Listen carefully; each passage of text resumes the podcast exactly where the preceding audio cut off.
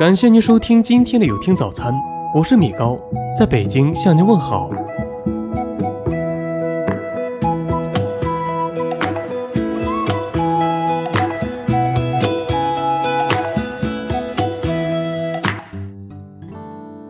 小时候写作文，头一句总爱说“光阴似箭，岁月如梭”。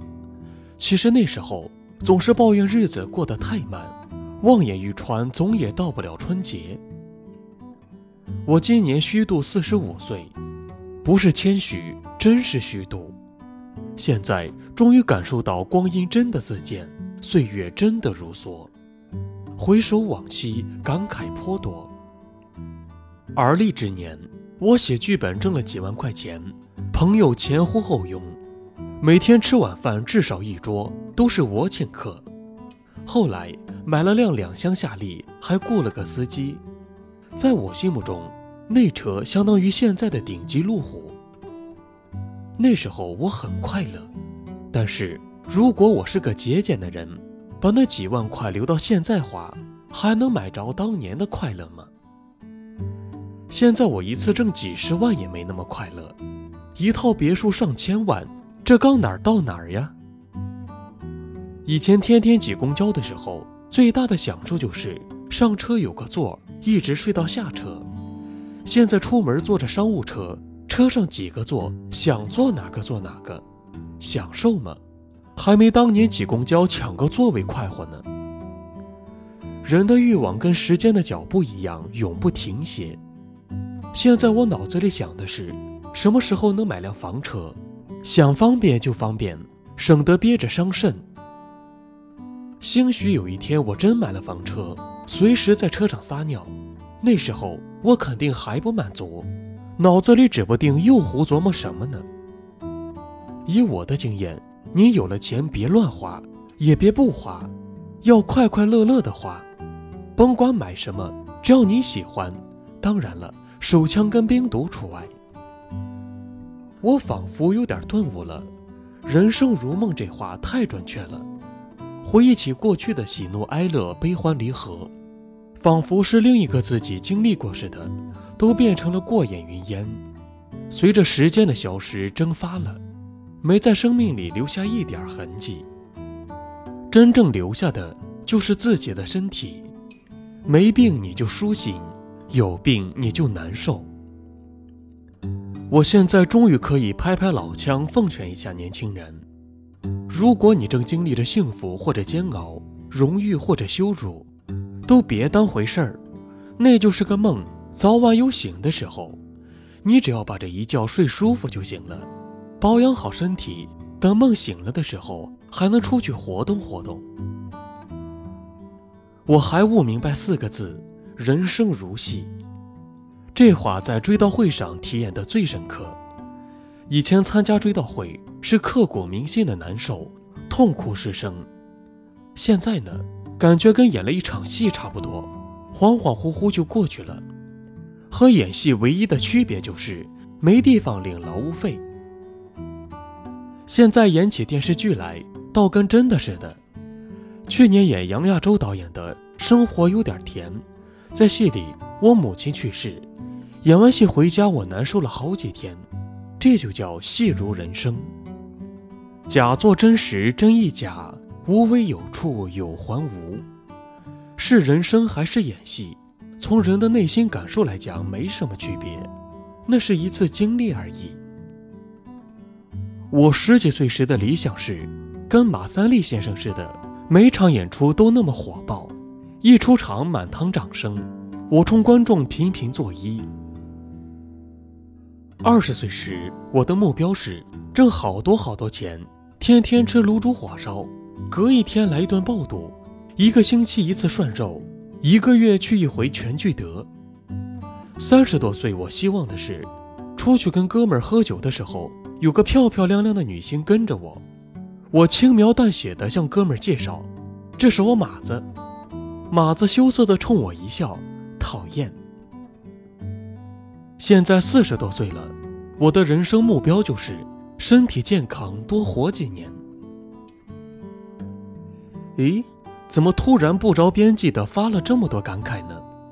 因为我有病，活四十五年了，身体从来没那么不舒服过，上医院看看吧。医院给我开了一摞检查单，把我所有的项目全检查完，已经是十几天之后的事儿了。这十几天，我把医院的复杂的地形全摸清楚了，估计当个医导都没问题。我把化验单交给医生，他是我的哥们儿，看了我的化验单，他跟我说：“方哥，你太不注意了，你知道你现在什么情况吗？七八十岁的老年病的指标。”都该进 ICU 了。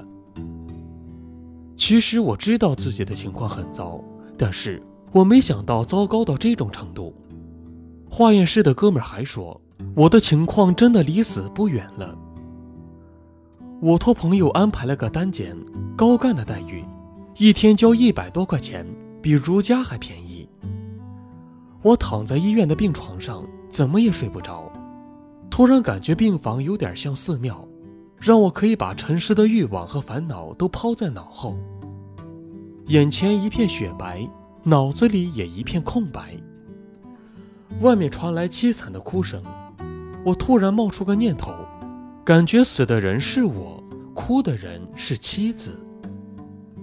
后来，哭声变成了骂声，再后来，我知道了，原来是个病人喝多了在撒酒疯。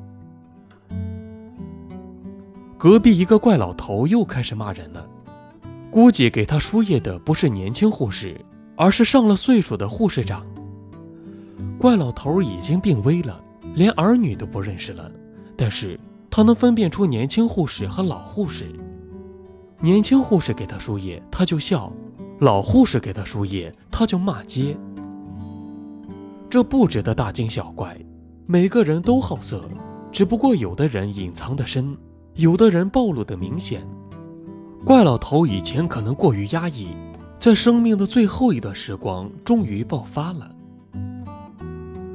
护士长又在数落对门病房的那个护工，女护工是个农村中年女性，照顾一单身老头，俩人私定了终身。女护工到了晚上总是跑到病床上睡，让老头睡她的折叠椅。白天，老头的儿女还把女护工骂了一顿，说她想霸占老头那两室一厅，没门儿。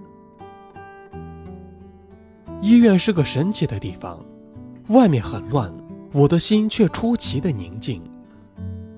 以前脑子里想的是前途、事业、金钱，现在脑子里考虑的是健康、活着、死亡。出大名、出作品、挣大钱、买别墅、上栏目。这些事情彻底抛在脑后了，跟我一点关系都没有了，因为我的时间不多了。我假想着妻子听到医生说我已经尽力之后痛哭失声的情景，我假想着亲友们听到噩耗惊讶的表情，我假想着自己的追悼会。追悼会一定要在八宝山举办，老字号讲信誉，保证骨灰是自己的。估计进不了一号厅，我的级别不够，团里不给报销。不进也好，一号厅太大，万一去的人少，显得太冷清。二号厅就可以，大小适中，显着温馨。二号厅有四个，梅兰竹菊，就在梅厅吧，离洗手间近，亲友们上厕所方便。致悼词的是谁呢？理想的人选应该是冯巩。他是我们单位领导，我又是他调进团的，这事他应该帮忙。他会不会说那句“我想死你了”？这回是真给我想死了。要说死了也挺好，平常我见着他点头哈腰，这回他得给我鞠躬，我连礼都不用还，一还礼能把他吓死。亲友们还要转着圈瞻仰仪容。不知道给我化妆的师傅手艺如何？我不希望画的面无表情，最好有点笑容。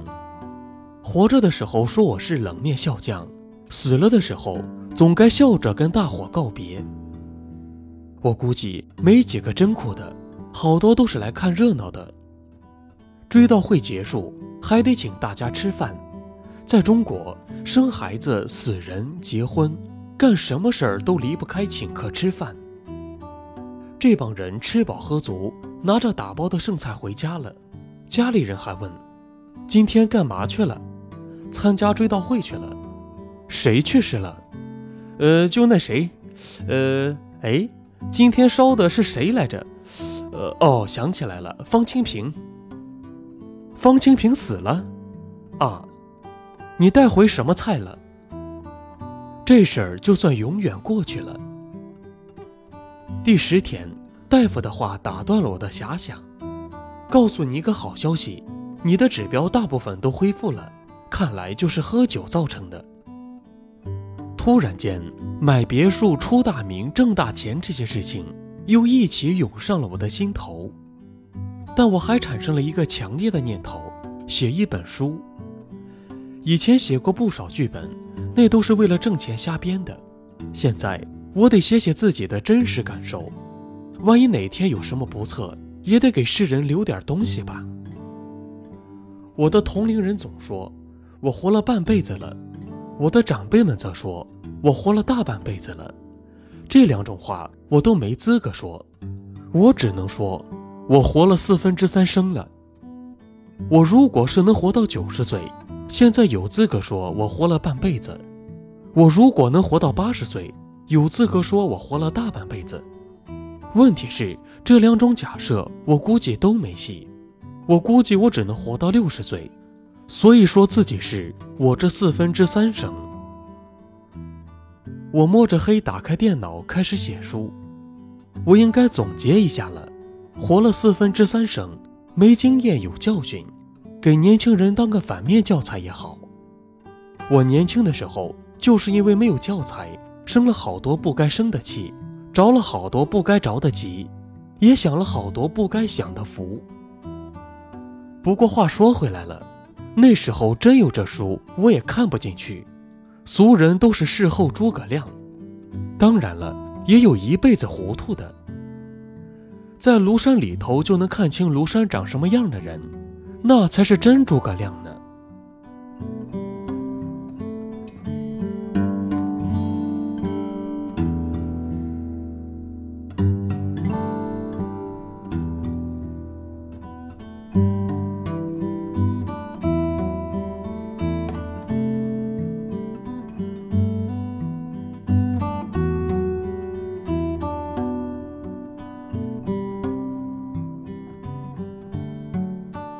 感谢您收听今天的有听早餐。如果您觉得不错，请分享给您的朋友们吧。我是米高，我们明天再见。